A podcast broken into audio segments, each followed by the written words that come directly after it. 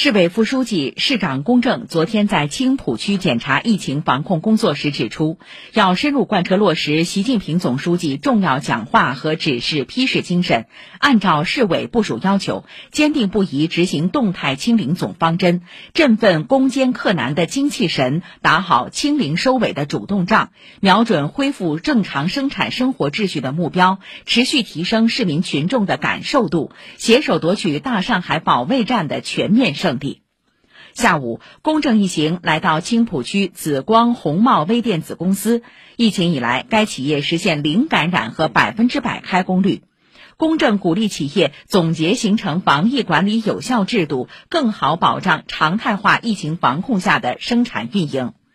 南京园社区连续三十三天保持无疫小区，公正听取社区防疫和居民服务措施介绍，要求进一步完善社区常态化防控机制，复工复产加快后，继续守好无疫小区阵地。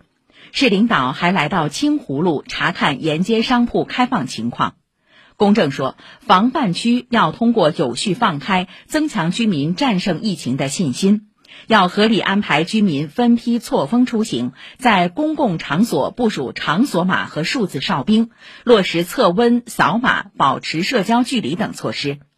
公正指出，要全力以赴做好降新增、防反弹各项工作，全市要对涉疫区域加强攻坚，加快靶点清验。要深入排查常态化防控中的各类风险和隐患，不断提升突发疫情应急处置能力，守牢防止疫情反弹的底线。